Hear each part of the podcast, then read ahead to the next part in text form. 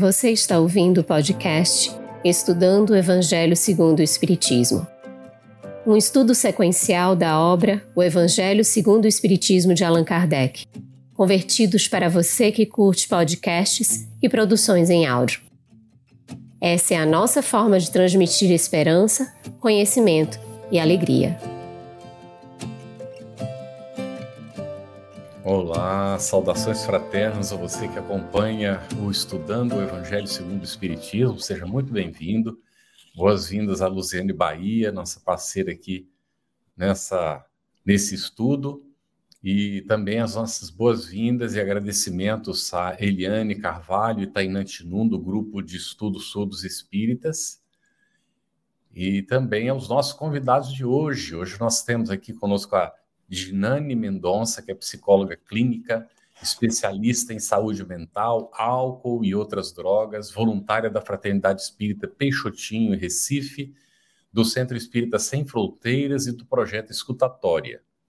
E Lacordera Abraão Fayad, também nosso amigo, já esteve aqui outras vezes, vice-presidente doutrinário da Federação Espírita de Mato Grosso, FENTE. Tá nossos agradecimentos aos nossos parceiros de transmissão e também, ao iniciar, eu queria fazer agradecimentos aqui ao Alexandre, né, que pelas suas palavras carinhosas, e de fato somos todos da mesma família espiritual, não é?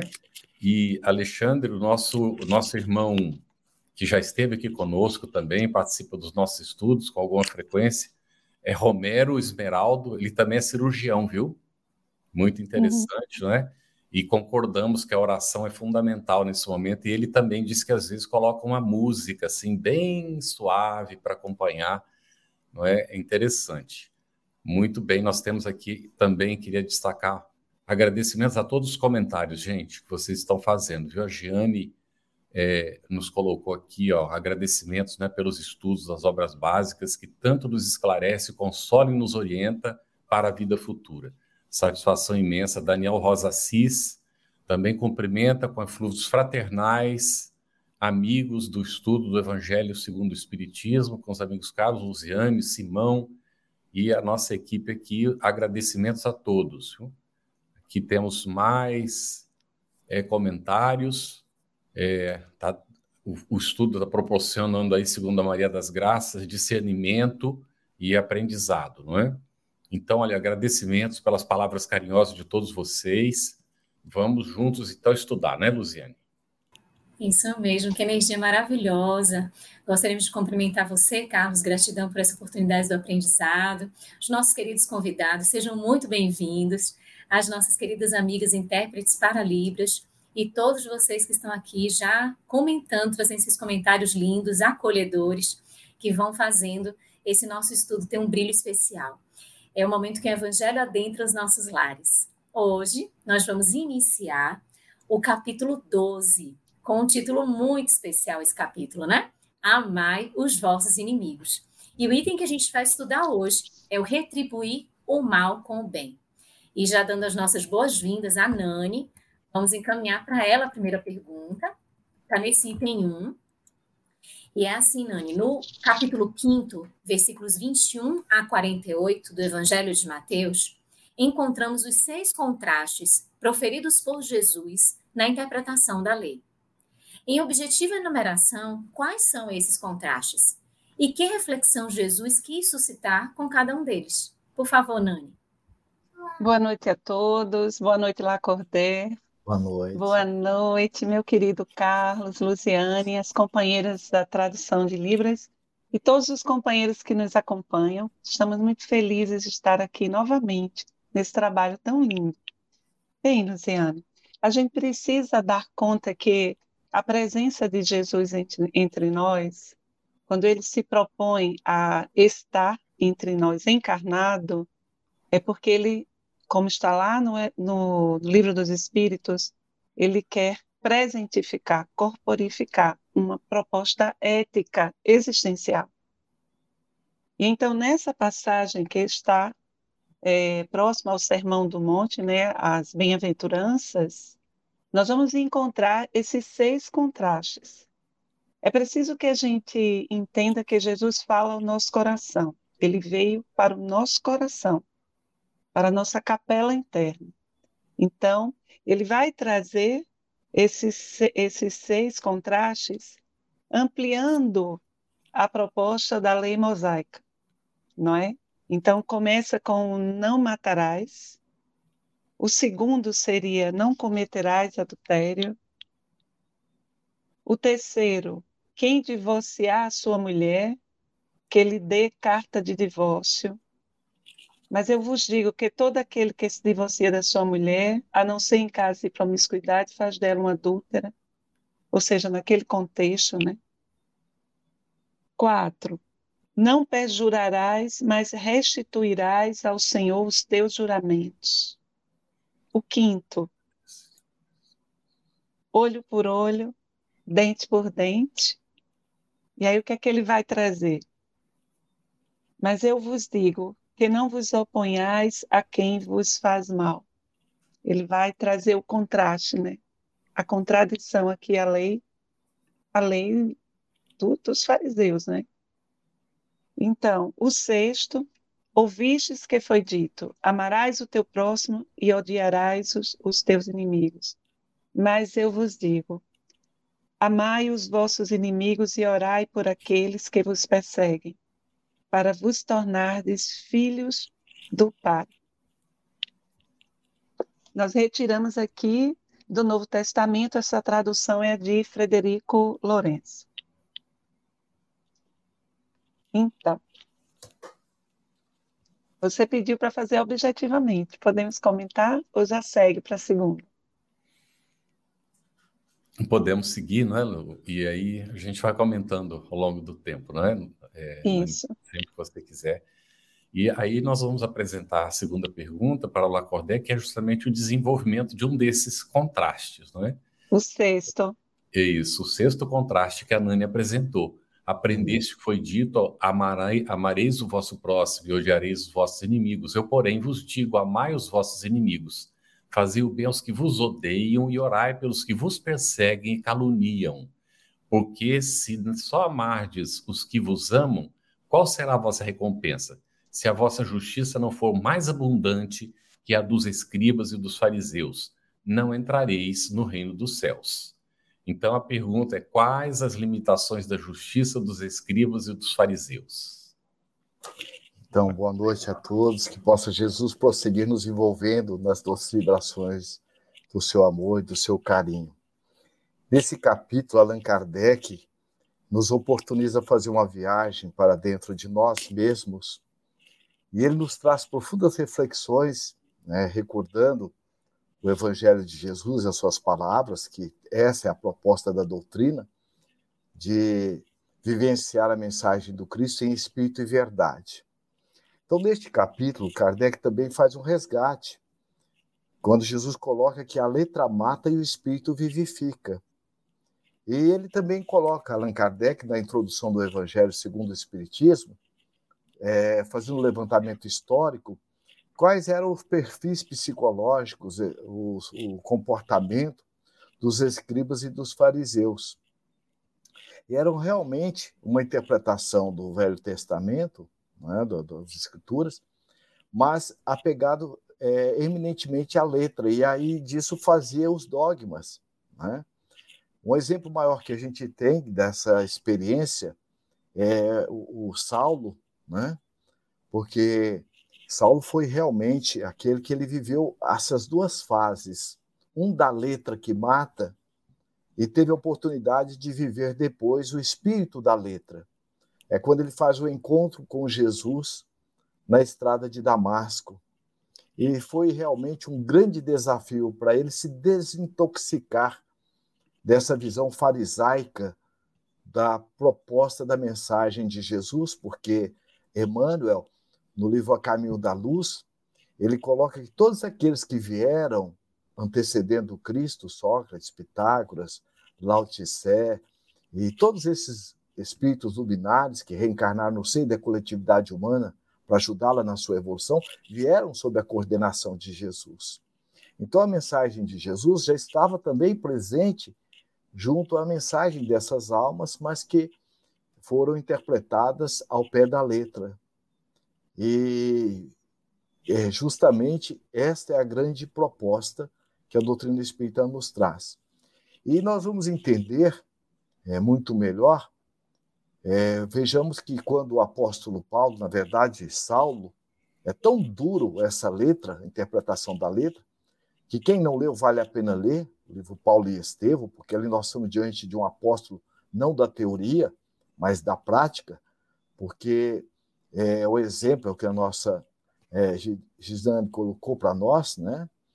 que Jesus veio trazer essa grande proposta, vivenciar de forma prática e eficiente e eficaz a sua mensagem. Quando Saulo está diante de Abigail e de Estevão, naquele momento ele rompe com Abigail, que era sua noiva amada, porque ele dizia assim: Eu não posso estar casando com a irmã do meu inimigo. E foi justamente essa maior dor que ele levou e que depois com a conquista da mensagem do Cristo, né, neste reencontro, ele vai justamente agora esclarecer que ele viveu essa interpretação é, dos escribas e dos fariseus, deturpando, inclusive, nublando essa percepção do espírito da letra. Então, essa é a grande questão. Então, e a proposta da doutrina espírita é nós vivemos e vemos além da letra, porque o espírito vivifica, né? Então, essa meta-mensagem que a doutrina espírita nos oferece. Isso mesmo, Lacordaire, que você traz bem nessa no que a Nani começou a falar, que ela trouxe lindamente a capela do mundo interior, né? Esse santuário é. que a gente vai construindo a partir desses pontos que você muito bem destacou. É Ô, Nani, ainda nesse, nesse item, quer dizer, agora no item 3, né? A gente vê a assertiva de Jesus, amai os vossos inimigos, esse direcionamento que ele nos dá. Como entender o sentido da palavra amar? Aí nessa expressão que Jesus traz, como é que a gente entende isso? Então, é, o senhor Allan Kardec ele vem explicar que esse sentido que Jesus traz não é o sentido de amar o inimigo, como nós amamos a um amigo que com quem a gente já construiu laços profundos de afetividade. Mas é devido à própria pobreza vocabular, não é? A palavra amar aqui está sendo é, utilizada dentro de uma dimensão mais mais ampla. Então não é possível amar alguém do mesmo jeito que alguém que nos quer mal, alguém que emite vibrações negativas para nós, não é? Com quem ainda não nos aproximamos afetivamente do mesmo jeito que a gente ama um alguém que nos é profundamente caro. Porque o processo de amar para nós, dentro dessa dimensão profunda, pede tempo, pede processo, não é como uma tapeçaria. A gente vai construindo, a gente vai tecendo a afetividade ao longo do tempo, ao longo das existências. E aí, quando a gente reencontra um afeto desse, pode estar na nossa família, é, entre os entes queridos mais próximos, mas pode também estar num amigo que está vivendo experiências existenciais em outra banda, longe da gente, não na família mais próxima, mas pode ser alguém com quem já compartilhamos várias existências e já construímos esse amor sólido, perene, não é? Construído na poeira do tempo. E existe esse reencontro e essa vibração de amor, o que André Luiz chama de vibrações compensadas. Não é isso? Quando você encontra alguém que você quer bem, é, existe uma, uma, uma compensação de fluidos amorosos. A pessoa chega, mal ela se aproximou de você, você já se sente abraçado. A pessoa lhe abraça com o olhar, ela lhe motiva com um sorriso, porque existe aí um amor, uma reciprocidade. Diferentemente, quando alguém lhe é desafeto, não é? Alguém com quem você tem grandes dificuldades, tem inclusive antipatia, pode até nem lembrar, porque essas questões podem estar cobertas pelo esquecimento da reencarnação. Você não consegue vibrar do mesmo jeito. É bem diferente. Mas o que seria amar, o sentido de amar? A gente vai é, entender isso quando a gente pega lá no Sermão do Monte, Jesus dizendo: se alguém bater a tua face direita, dá também a outra face.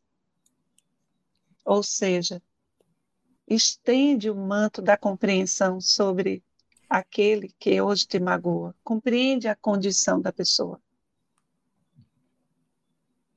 Se alguém demandar a tua capa, dá também tua túnica.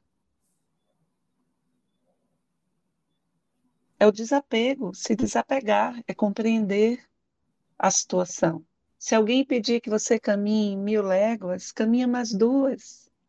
Quer dizer, não desampara, esteja sempre pronto para auxiliar. Jesus, então, propõe uma mudança ética na forma de nos posicionarmos afetivamente diante do inimigo. Ou seja, interromper o fluxo da inimizade a partir de nós. Eu não vou odiar. Eu não vou fazer nada que vá prejudicar a pessoa. Eu não vou ter nenhuma atitude que vá, de alguma forma, é, levar esse meu irmão a sofrer muito embora ele tenha me feito sofrer. E aí está o desapego da vingança. Estar sempre pronto a ajudar aquela pessoa quando tiver oportunidade é caminhar mais duas léguas. Uhum. Faz sentido? Então, essa dimensão ética, moralizadora, profunda, ilumina a capela da nossa alma, como colocamos no início. E Jesus é para ser sempre pensado assim: evangelho é, é psicologia profunda, precisa entrar em nossos arcanos internos, fazer sentido, incomodar incomodar a forma como a gente se comporta desde séculos. Se a gente vinha com um padrão de comportamento um tanto quanto agressivo e rancoroso, em permitindo que o evangelho faça sentido, a gente vai entrar em sofrimento. Porque vai entrar como uma água límpida na escuridão desses ressentimentos. Então, vai abalar a estrutura, vamos entrar em conflito.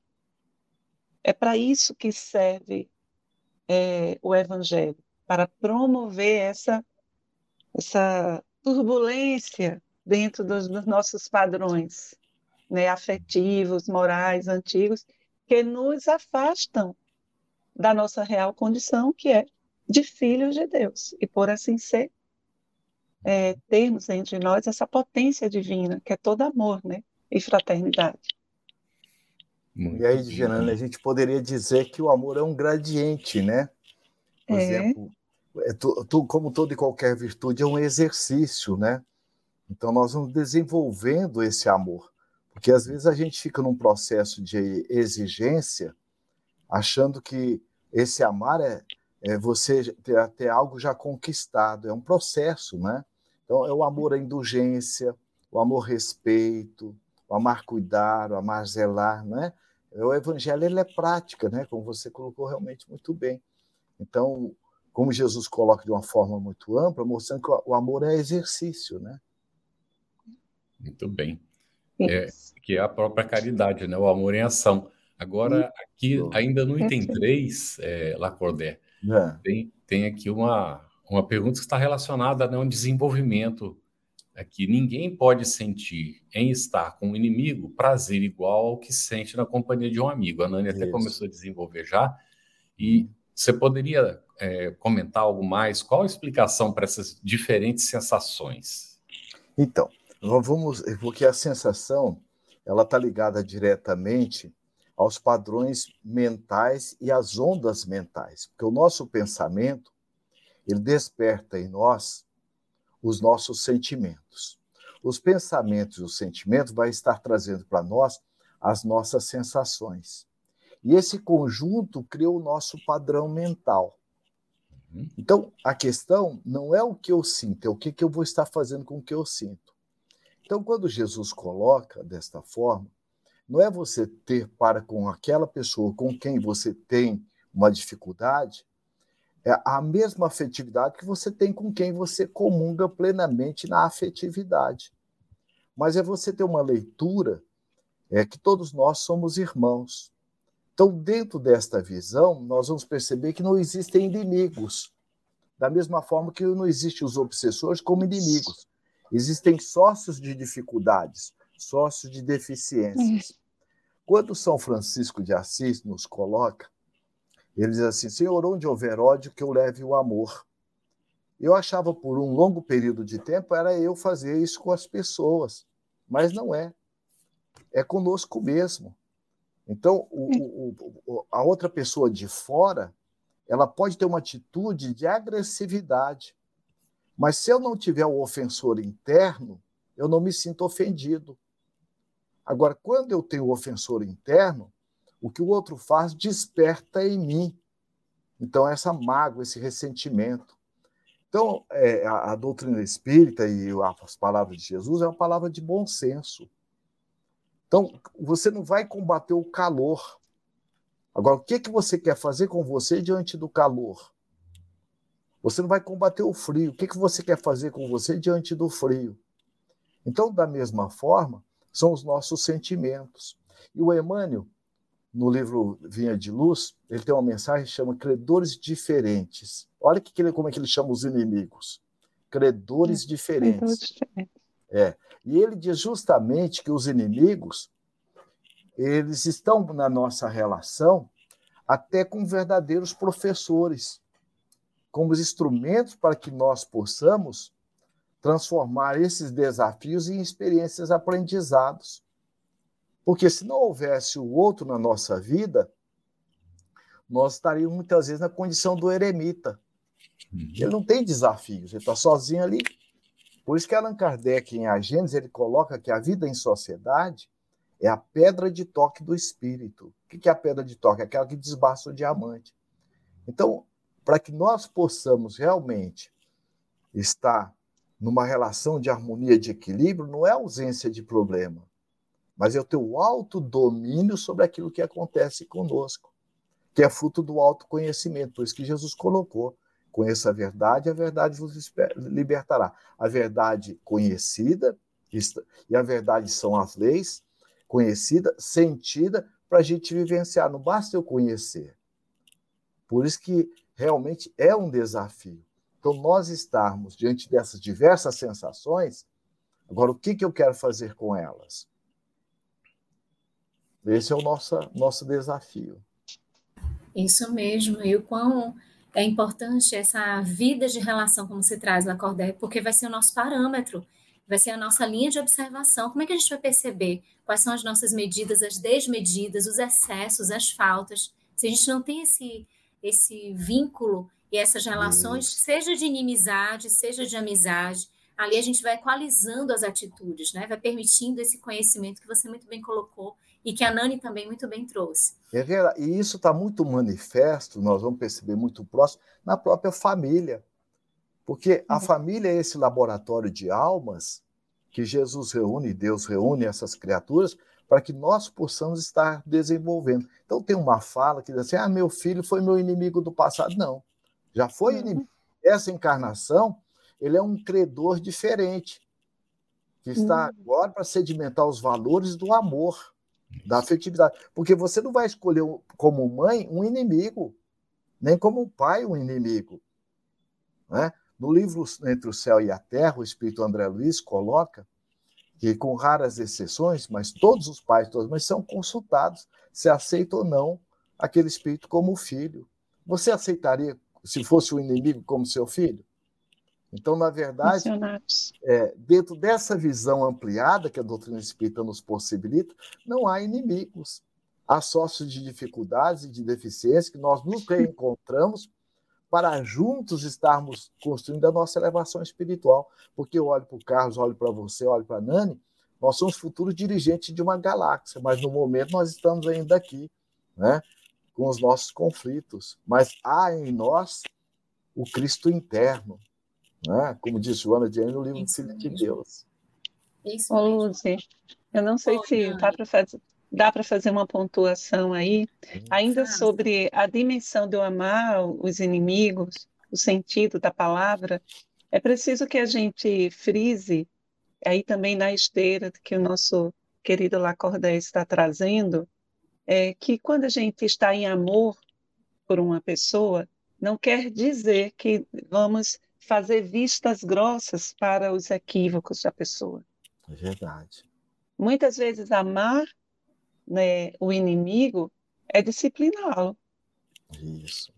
Não perder a oportunidade de lançar luz àquela conduta.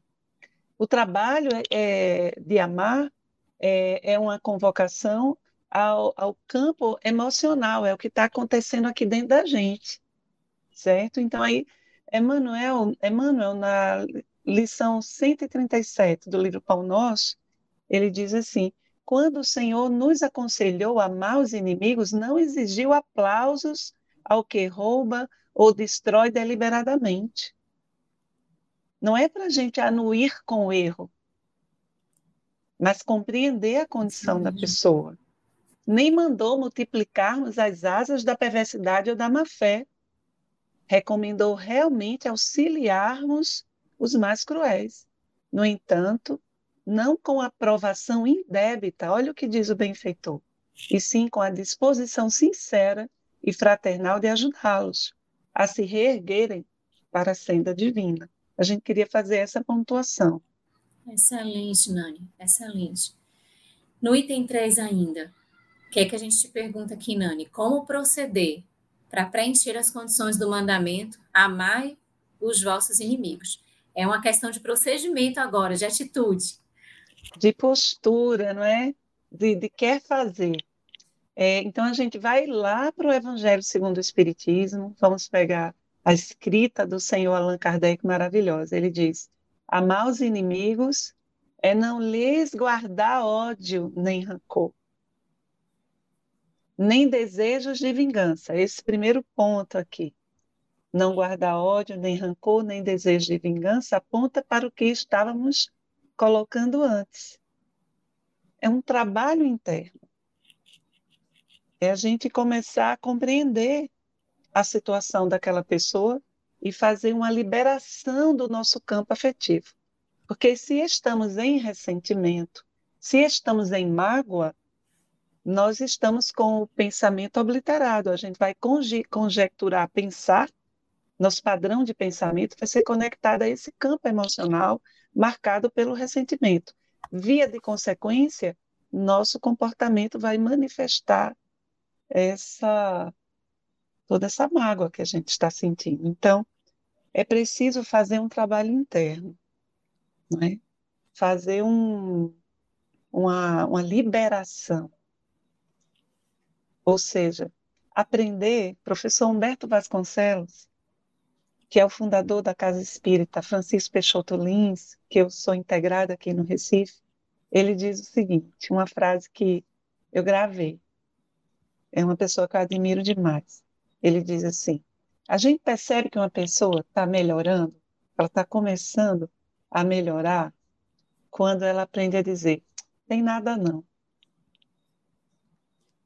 Ou seja, quando ela começa a, sopesar o que de fato tem importância, o que vai com ela, o que é que ela vai guardar no coração dela. Tem nada não, deixa isso para lá. Aprende a, a desapegar. O segundo ponto. Não fica preso, né? Não fica Isso. preso à situação. Uhum. Exatamente. O segundo ponto é perdoar-lhes sem pensamento oculto e sem condições.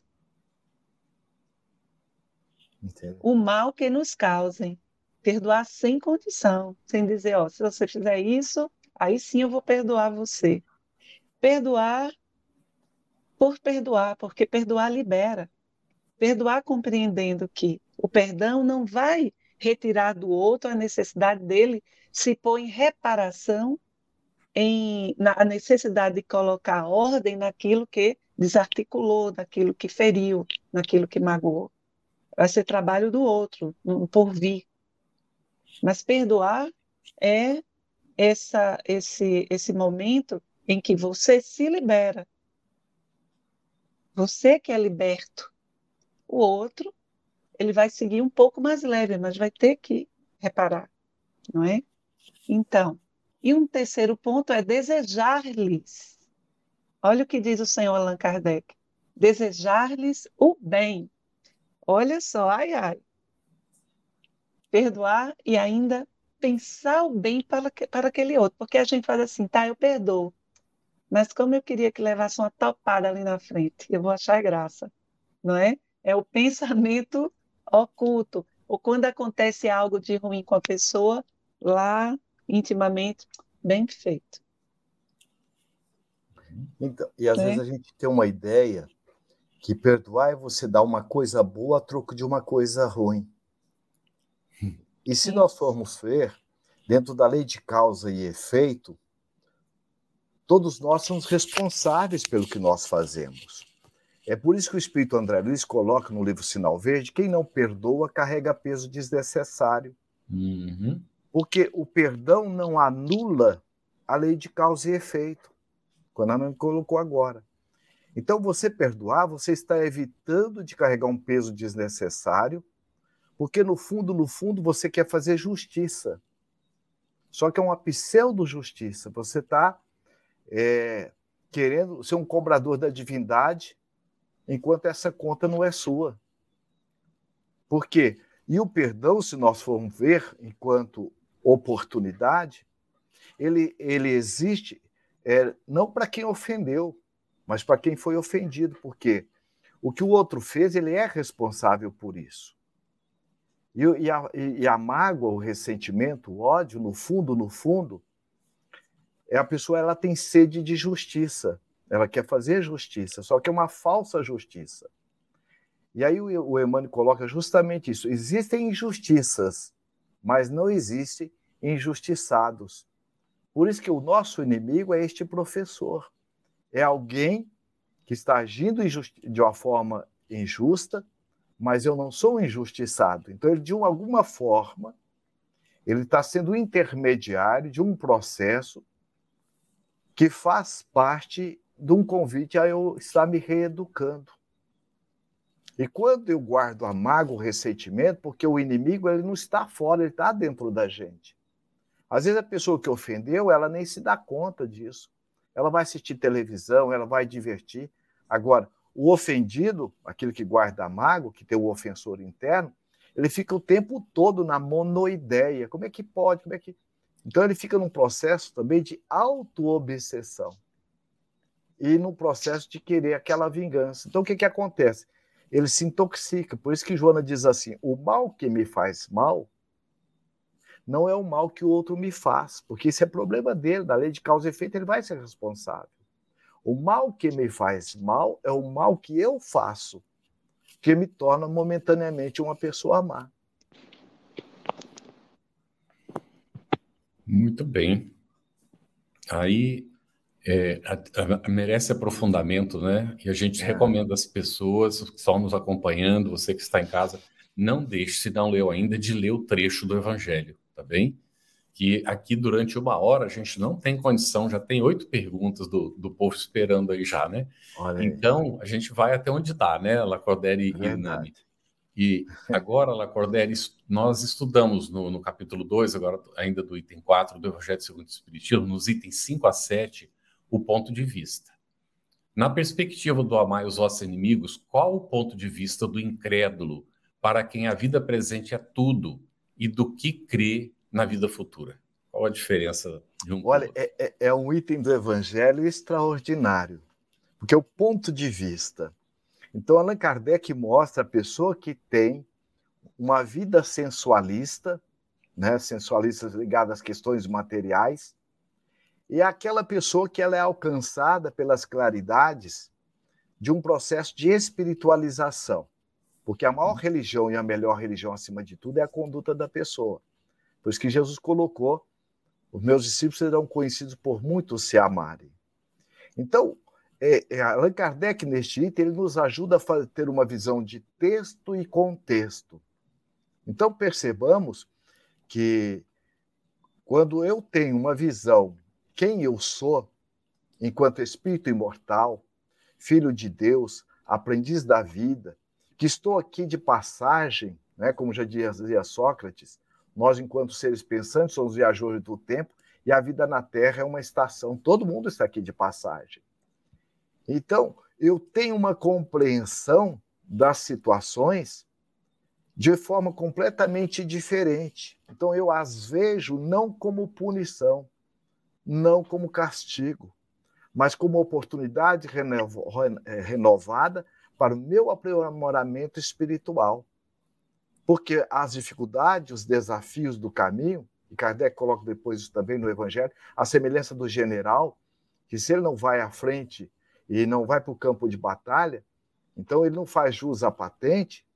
No caso espiritual, se nós não passarmos pelas experiências, por isso que a, a vida na Terra vem, a reencarnação tem o um caráter de provas e expiações, prova para sedimentar valores e expiações no processo de reeducação. E Kardec, nesse item, então, ele nos coloca. E aí, quando nós passamos a ver dessa forma, nós vamos perceber que não há inimigos. Somos todos irmãos que pensamos diferentes e que, uhum. às vezes, em virtude desse horizonte acanhado de crenças e valores limitantes, nós nos agredimos, mas no fundo, todos nós nos amamos. E o amor é para onde todos nós caminhamos. Por isso que Jesus disse: das ovelhas que o Pai me confiou, nenhuma se perderá. Isso mesmo. E o pão é valioso. O pão é. é valioso a gente prestar atenção naquilo que o Carlos falou, da gente voltar ao Evangelho, ler os trechos que a gente está comentando, porque as enumerações que, o, que Allan Kardec faz, elas são minuciosas, apesar de não serem exaustivas, são minuciosas, para a gente prestar atenção como proceder diante dessas situações que são desafiadoras. Que a gente fica pensando, meu Deus, como é que ama os inimigos? E ali aquele direcionamento faz com que a gente vá refletindo cada ponto das nossas atitudes para que a gente possa fazer e atender esse comando. Por mais difícil que seja, alguém colocou aqui no chat, é difícil, mas a gente vai exercitando. E a Joana diz assim no livro Amor Imbatível Amor: a gente aprende tudo na vida, inclusive amar. É um exercício. É verdade. Nani, e a gente trocar a palavra difícil por trabalhoso, né? É. Porque tudo é Sim, é trabalhoso. Que é o esforço. O que, que, o, isso, esforço. o que é o difícil? É aquilo que não foi trabalhado. O que é o fácil? O que foi trabalhado. Né? e é daí que Kardec tira também a diferença entre morrer e desencarnar. Aquele que está pegado às questões e tem um ponto de vista acanhado, vai morrer porque é um fenômeno biológico para todos nós. Mas aquele que tem um processo de espiritualização, além de morrer, ele vai se libertar das ondas mentais né, em que ele se apegou às questões materiais. Excelente, isso mesmo. Nani, quem são os nossos reais inimigos e como amá-los? À medida que nós vamos compreendendo o Evangelho de Jesus, os postulados espíritas, nós vamos dando conta que todos esses ensinamentos todo esse cabedal filosófico, religioso, científico, é uma grande proposta de autoiluminação. É para nós. E aí a gente costuma sempre brincar que se você é espírita há muito tempo e ainda não ficou incomodado com sua própria pessoa, é porque você não está entendendo as coisas. Uma vez em conversa com Divaldo, Chico, ele, ele disse é, que o cristão precisa aprender a crucificar-se. Mas crucificar-se em que perspectiva? Esses aspectos da nossa personalidade que precisam ser iluminados, as nossas sombras internas. Uhum. E aí essa pergunta me remeteu a Jung, o pai da psicologia analítica, quando ele diz assim: Mas o que acontecerá se descubro porventura que o menor, o mais admirável de todos, o mais pobre dos mendigos, o mais insolente dos meus caluniadores. O meu inimigo reside dentro de mim. Sou eu mesmo. E precisa da esmola da minha bondade e que eu mesmo sou o inimigo que é necessário amar. Porque, afinal de contas, somos nós que nos envolvemos nas situações conflituosas.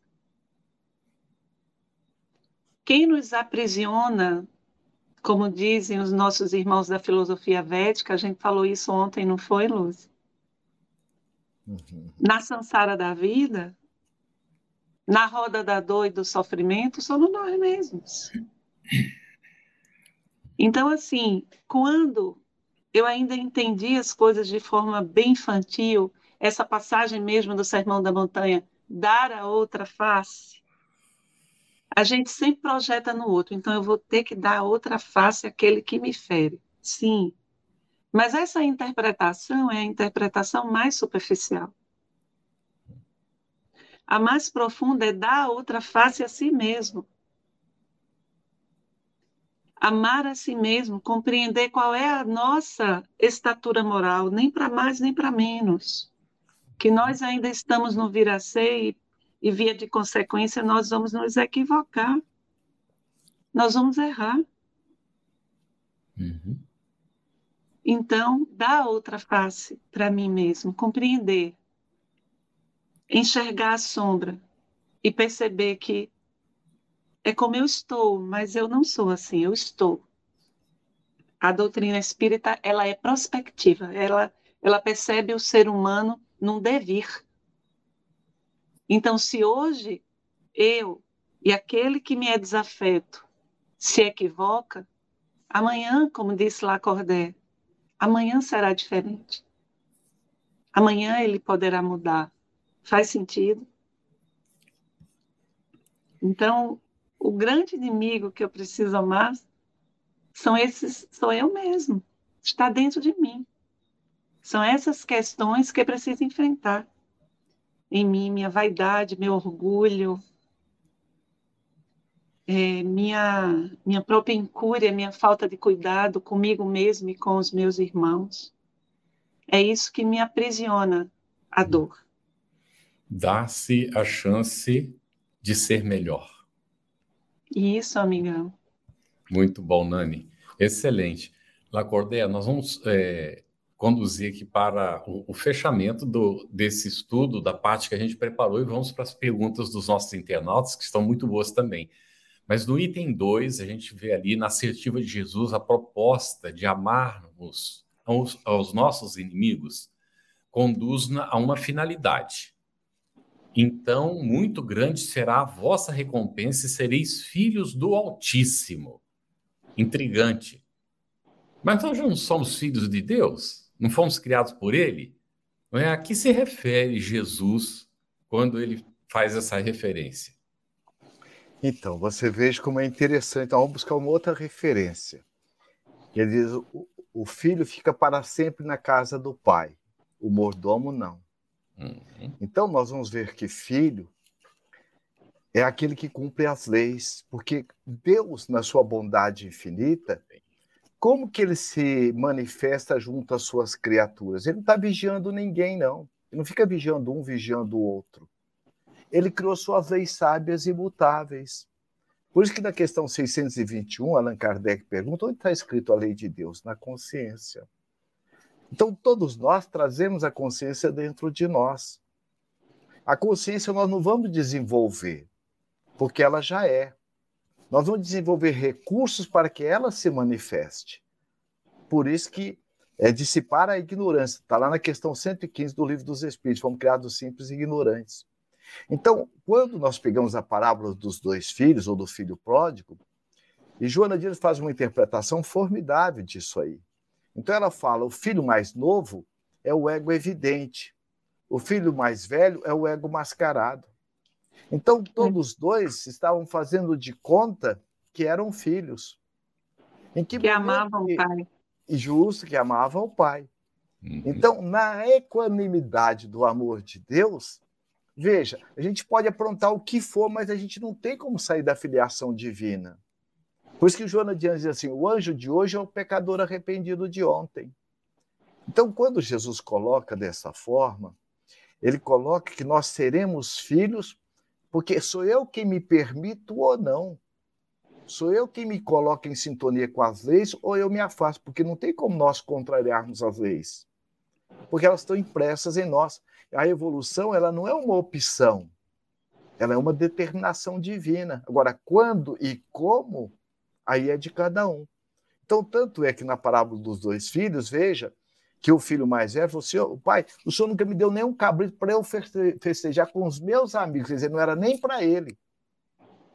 E o que, que o pai fala? Meu filho, tudo que é meu é seu. Porque existe uma outra lei no universo, chama lei de permissão.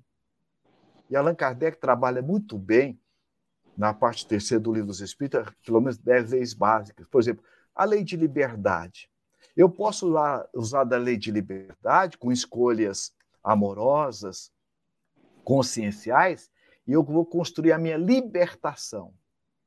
Eu posso também usar da lei de liberdade para fazer escolhas impulsivas, sensuais, como está lá no ponto de vista que Kardec coloca, e vou construir o meu aprisionamento. Por isso que o inimigo ele não está fora, ele está dentro da gente.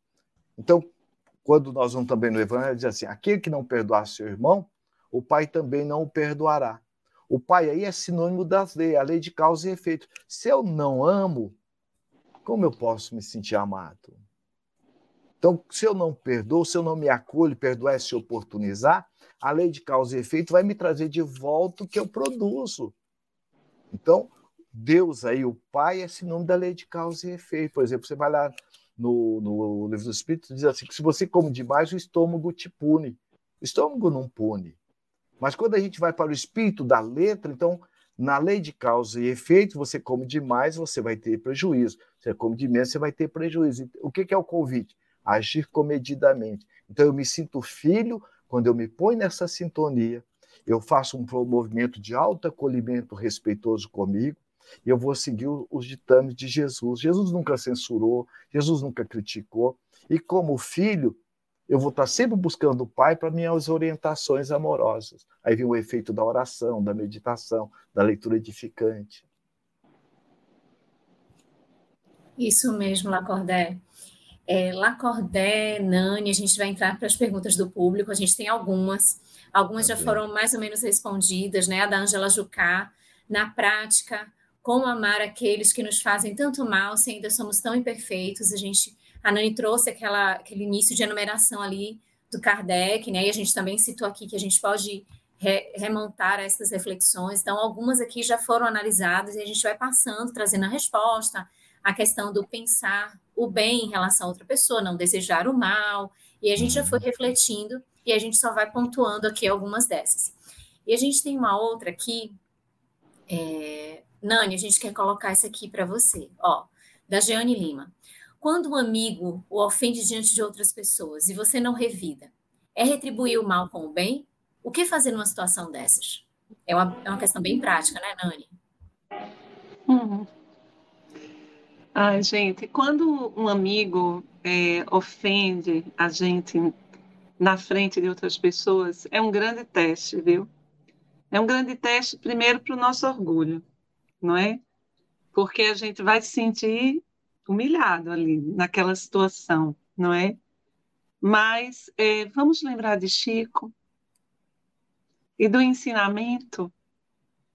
Toma água da paz. Eu costumo fazer isso. Se eu tiver um copinho de água perto, eu boto a aguinha na boca e fico em silêncio. Porque às vezes aquela pessoa que traz uma ofensa, uma perturbação assim na frente dos outros, às vezes ela não está bem. E se eu vou responder na mesma, sabe, na mesma proporção, tipo olho por olho, dente por dente, eu posso criar na frente das pessoas que não tem nada a ver com aquela questão uma desordem até maior. Então, o silêncio aí é uma poética. A gente nunca perde por, por silenciar no momento certo. Então, assim, se não der para você fazer silêncio, se não tiver água, dê uma carreira. Sai de uhum. perto, entendeu? Se você não conseguir, você dê uma carreira e aí depois você encontra a pessoa e tem uma reunião com a pessoa. Converse com ela, se tiver condição. Não é? Mas às vezes a gente é pego de surpresa, né? E até o instinto de, de defesa, né? O instinto de, de faz parte até da lei da conservação, você vai alto lá, que é isso, não é? É humano. Então não fique muito chateado se você ainda diz uns desaforos, né? Porque faz parte ainda do nosso processo. Mas se você conseguir silenciar, é se você conseguir botar uma aguinha na boca, você vai ver como vai ser bom. Isso aí. Não é? Com toda certeza. E a gente, é, com o tempo, aprende daquilo que a gente mesmo faz, né? É, uhum. E aí uhum. a gente passa a observar o outro e ver que é a mesma coisa. Quando a gente está gritando, a gente não se dá conta se não analisar. Grita com outra é. pessoa, como se a gente estivesse dizendo assim: olha para mim, você não está me vendo, olha como eu estou tão necessitado de você. Exatamente. É, é o que a pessoa está tá agredindo a gente, o que ela está querendo dizer é isso, mas ela não tem consciência disso, não é? Então, é trabalhar mesmo, né, Nani? Dar uma voltinha uhum. e voltar todo mais calmo, e se for possível, conversar. Se não, ora e siga à frente, não é isso? Não, é que às vezes a pessoa ela não está aberta para diálogo. Hum. Então, Jesus ensinou como a gente deve é, se conduzir nesses contextos. Pega a sandalinha, bate a poeira e segue. Mas se tem abertura para conversar, é bom conversar no momento em que os ânimos já estão mais calmos. Isso. Não é? Muito bem, Nani. A Ângela Jucá colocou uma pergunta que também já está não é, tratada. Se não existe mérito em amar os, os inimigos, não é que não exista mérito. É uma obrigação, não é? O, o amar os amigos. Aqueles um compromisso que... amoroso, é verdade. Um compromisso amoroso. É. Então, é, aí, por que o mérito em amar os que nos prejudicam? Nossa, aí é onde está o esforço, é a autossuperação, já foi comentado já, né? É, Isso nos ajuda a evoluir e muito, viu, Ângela? Com toda certeza, tá bem? Agora vamos colocar essa daqui da Marlene Viegas. Ela, quando é, sabe também que a morte apenas o livra da presença material do seu inimigo, pois que este o pode, com o tempo, com seu ódio, mesmo depois de haver deixado a terra. É, ela diz que não entendeu essa passagem, né, que está no Evangelho. Você poderia rapidamente, okay. poucas palavras, né, porque o tempo está terminando. Certo. Então, é, dentro da visão que nós estamos vendo, que a doutrina espírita nos oferece, é, existe o ofensor interno e o ofensor externo. Se eu tiver bem trabalhado comigo, a pessoa que vem de fora, ela pode ter uma atitude de agressividade de ofensa, mas eu não me sinto ofendido. Por isso que é importante a gente estar exercitando esse trabalho. Agora, quanto à questão da desencarnação, o espírito, nós, o Kardec coloca muito claro no processo lá, no, do processo obsessivo, existe obsessão de encarnado para desencarnado, existe também de desencarnado para encarnado, existe também de encarnado para encarnado, ou seja, nós vivemos num mundo, como disse o apóstolo Paulo, né, envoltos por uma nuvem de testemunhas. Agora, o que vai nos garantir a nossa pacificação, a nossa paz interna, é a nossa conduta. Porque você pode ter N inimigos, que eles podem se dizer inimigos seus. Se você é uma pessoa que busca a atitude da oração, da meditação, para isso nós temos Deus, Jesus e o nosso anjo de guarda. Aquilo que não é nosso não vai nos acontecer. Agora, o que é nosso não vai para a porta do vizinho. O fato é que nós somos convidados a nos trabalhar amorosamente. Isso mesmo, Lacordaire. O Daniel fez uma pergunta que é uma confirmação, na verdade. O sentido de amar os inimigos que Jesus nos exorta seria amá-los sem esperar sermos amados, desejando-lhes apenas o bem, assim como somos amados por quem amamos com reciprocidade. Foi um pouquinho do que a Nani falou também, e o Glacordé também comentou, sobre aquele ponto da aproximação de alguém que a gente ama e que é afinidade em sentir toda essa, essa harmonia, e também aquele que a gente tem como desafeto e que acaba se distanciando naturalmente. O Lacordaire comentou a respeito dos fluidos, do pensamento. Então, é mais aqui uma confirmação, o que o Daniel faz, né? Traz para a gente aqui a uhum. pergunta, confirmando que já foi abordado. E a Marlene também, é, ela traz algo que a gente conversou no programa passado, quando a gente conversou sobre caridade para com os criminosos. Mesmo sendo criminoso, será preciso perdoar, mas para liberar o perdão, é preciso eu perdoo de coração para que evoluímos o nosso espírito, né? Para que evoluamos o nosso espírito, não é mesmo? E foi o que a gente conversou um pouquinho na semana passada, principalmente sobre a verdadeira caridade. Foi o ponto que foi bem destacado em relação à caridade para com os criminosos. Então a gente traz aqui, Nani, a pergunta da Marina, a Marina Nazário. Ela diz assim: seria esquecer o mal que veio achando que foi merecido? É uma boa pergunta. Isso. É, veja, a, a, gente não consegue é, é, esquecer, porque, veja, o que existe, o que aconteceu, aconteceu, está na nossa memória. A gente pode esquecer quando a gente reencarna, e aí existe o esquecimento. Esse esquecimento é terapêutico. Ele oportuniza que você consiga recomeçar a sua tarefa com aquela pessoa é, que lhe é desafeta, é, que é seu desafeto, assim, de uma forma mais tranquila.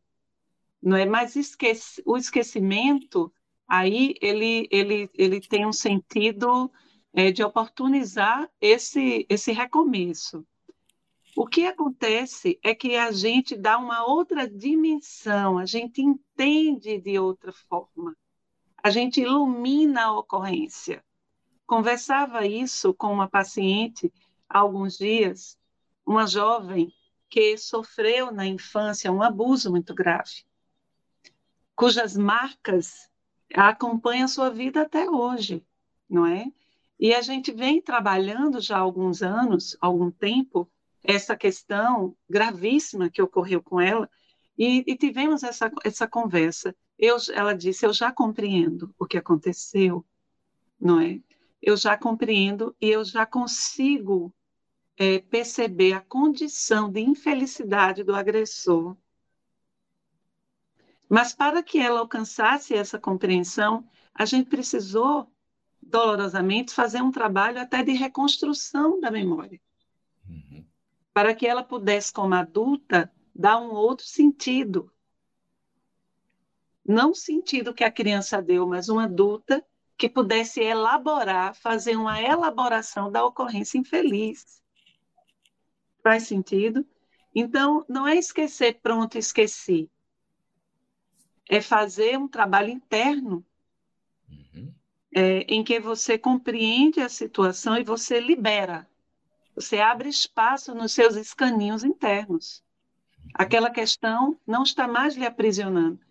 E aí eu lembro que eu criei rapidamente, Carlos, uma, uma com ela lá, uma imagem que quando a gente está ressentido, é como se houvessem caminhos lindos, um caminho para um campo de girassol, um caminho para uma cascata, uma cachoeira linda, para uma, um campo cheio de flores.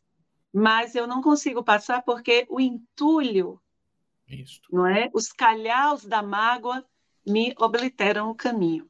Uhum. Então, todo o processo de, de compreensão é um processo de retirar essa, esses, isso então, que nos aprisiona. Faz sentido? Então, a questão não é esquecer, senão a gente não aprenderia, né? É mudar isso a forma de pensar, né? Reestruturar o pensamento, não é? Porque o, o Ebani coloca justamente isso nessa mensagem Credores Diferentes. Ele diz, olha, se não houvesse aqueles que de alguma forma nos oferece desafio na nossa caminhada, nós não teríamos crescimento e aprendizado. Uhum, isso aí.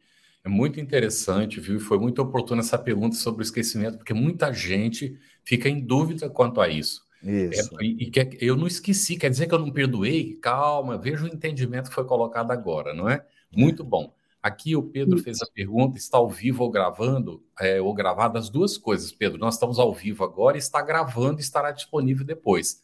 Os episódios anteriores todos podem ser vistos, viu? Nós estamos em qual mesmo, Nani? É, é, Lu? Nós estamos no. Agora é para É, é agora é para o Lacordé a pergunta. Não, eu sei, mas o, o, nós estamos no episódio é, 47. Ah, tá. Tem 46 47, já isso. gravados. Esse está sendo gravado isso. agora.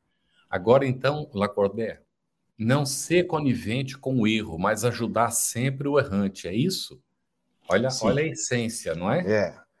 Jesus nos dá este exemplo, né? Porque Jesus, em nenhum momento nos seus encontros terapêuticos, ele coniviu, mas nos ensinou a separar a pessoa que a gente ama da atitude que a gente não ama. Por exemplo, nós amamos nossos pais e não nos damos conta, muitos de nós, lá da infância. Porque às vezes eu posso ter tido pais que foram arbitrários, né? pais autoritários, e que, enquanto criança, que a Nani colocou muito bem, a gente grava. Enquanto episódio, enquanto é, situação traumática, já aconteceu. Mas a energia psíquica emocional, ela fica.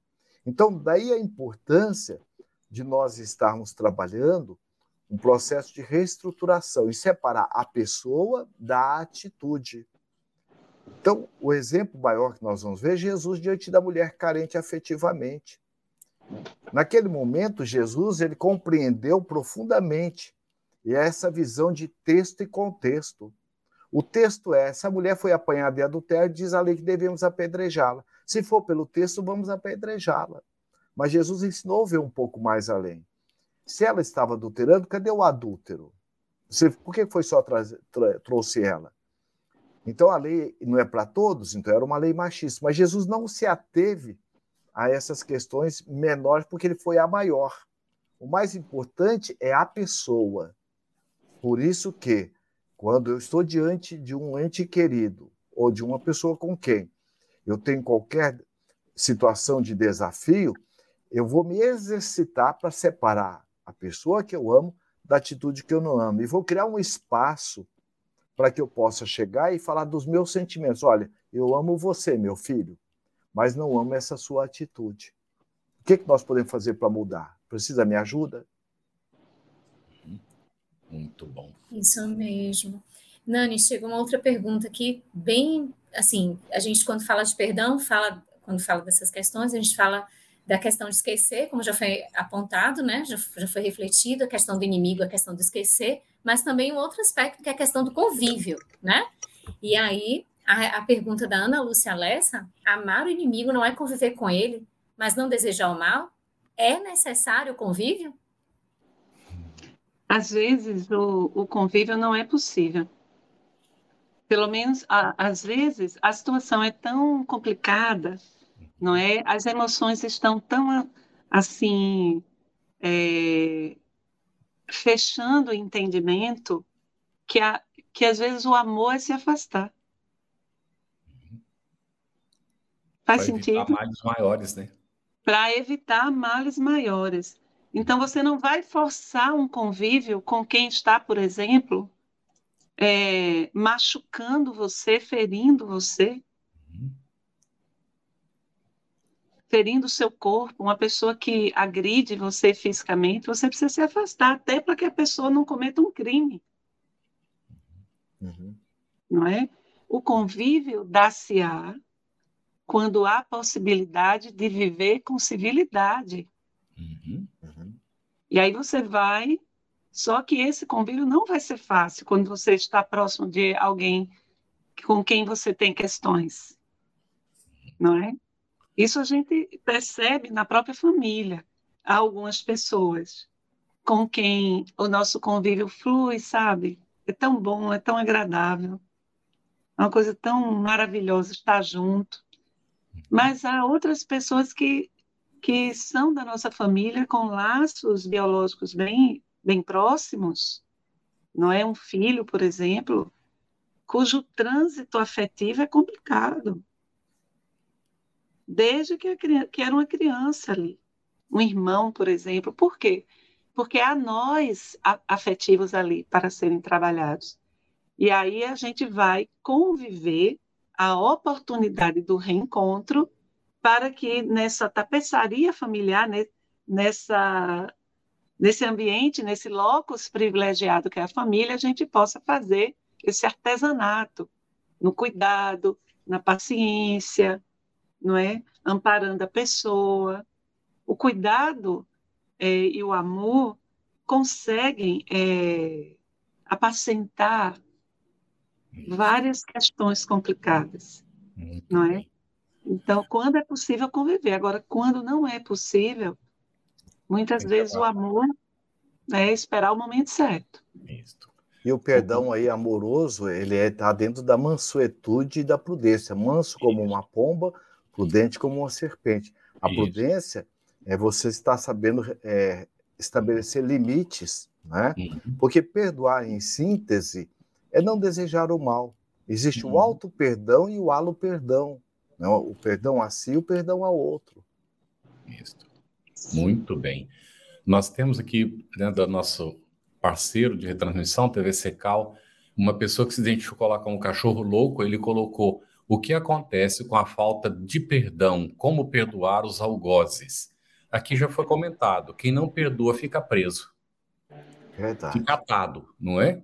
Isso. Então, como perdoar? Foram faladas várias, várias formas aqui que a gente pode exercitar o perdão, não é?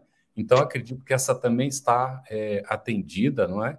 E nos acompanhe, viu, meu irmão, aí, né, na sequência, nós vamos seguir aprofundando esses assuntos. E a Dedanina coloca assim: prefiro ser chamada de besta do que viver com ódio, rancor, etc. Acredito estar agindo corretamente, né? É, Lacordaire poderia comentar, porque essas situações acontecem, né? A pessoa, ela, uhum. ela chega a ser até, assim, sofrer bullying, porque não responde à agressividade, essa coisa assim, não é? Ela fez um preâmbulo, ela fez um preâmbulo, viu, Lacorda? Ela disse que ela nasceu, que ela entende que ela nasceu com o dom de não guardar rancor. E é por isso que ela entende que ela é chamada assim, né? Que as pessoas assim acabam é, chamando. É, então, não é problema você ter raiva, você ter medo, você ter insegurança, você ter sentimento de rejeição, porque isso faz parte do nosso processo reencarnatório. Porque muitos dos nossos conflitos nós trazemos de outras subpersonalidades do passado, como diz o Espírito Joana de antes. A grande questão é o que é que eu estou fazendo com isso. Porque conflito todos nós os temos. Agora, eu tenho entrando ou eu tenho saindo?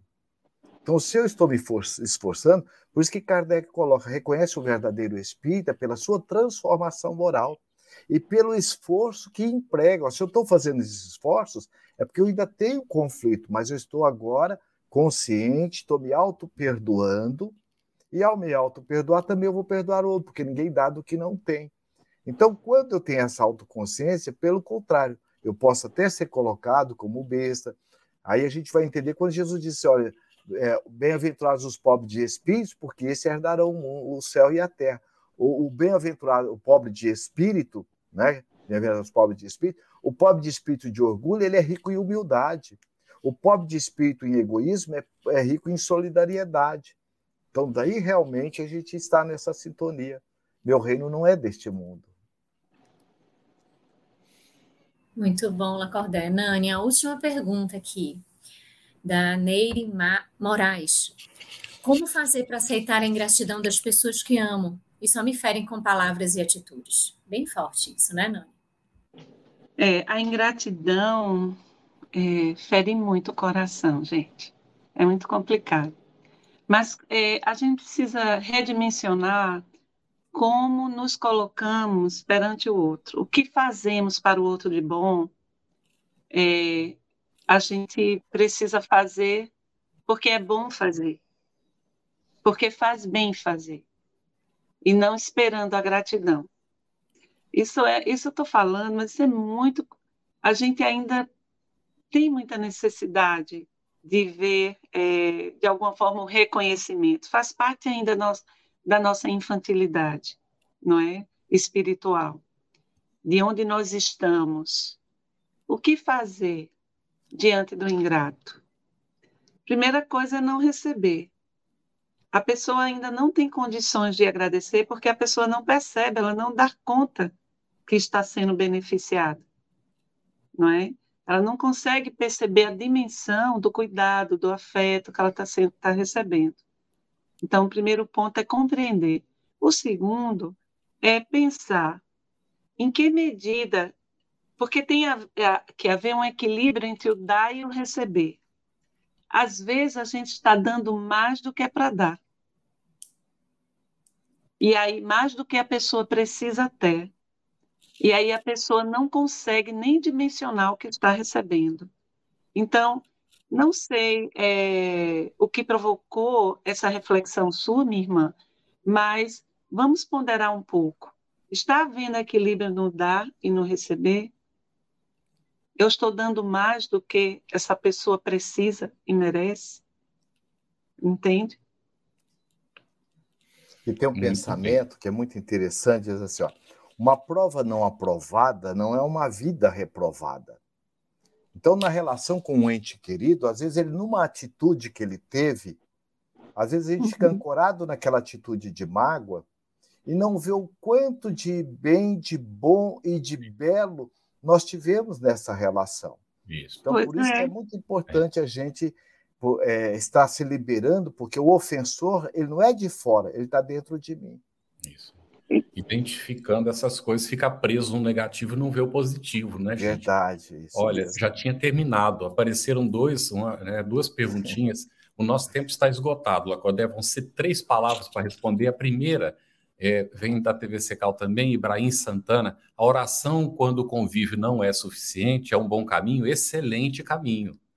Não é? é e deve ser recitado, né? O, o diz assim: a oração é o remédio que o doente recebe em silêncio. Isso. Só que tudo na vida tem uma via de mão dupla. Quando você ora por alguém, você está orando por você mesmo. Isso aí. Antes de você emitir a irradiação positiva, ela banha você mesmo, não é? Verdade. E aí Todas... vai para o outro. E é, todas as células que estão nascendo na hora que você está orando, nascem com este padrão mental. Isso aí. E a última, então, aqui do Glauco Camargo. Boa noite, amigos. Gostaria de saber se um inimigo de outras vidas podem, pode nos acompanhar por muito tempo, mesmo que já tenha sido perdoado. Pode sim. Ah, pode, pode falar, né? É, pode, falar. pode sim. É, a gente aprende em estudando André Luiz que o ódio e a mágoa nos une. Não é, não é contraditório? Quanto mais você é ressentido, mais magoado, quanto mais mal você faz a uma pessoa, mais ligada a essa pessoa você está. É, então, você veja. Não é isso? É, quando você perdoa, saúde para você. Quando o outro não perdoa, o problema é dele. Isso. Então, por quê? na nossa relação com o outro, nós temos acertos e desacertos, que Joana Dias chama como experiências, é, desafios que nos acompanham para o nosso aprendizado. Se o outro te ofendeu, o problema é dele. Se você ofende, é você. Agora, quando você o perdoa e ele não te perdoa, aí a questão é com ele. Você ouviu uma produção da Federação Espírita Brasileira. Para saber mais, Siga o FebTV Brasil no YouTube, Instagram e Facebook. E o arroba Feb Editora no Instagram. Ative o sininho para receber as notificações e ficar por dentro da nossa programação. Até o próximo estudo!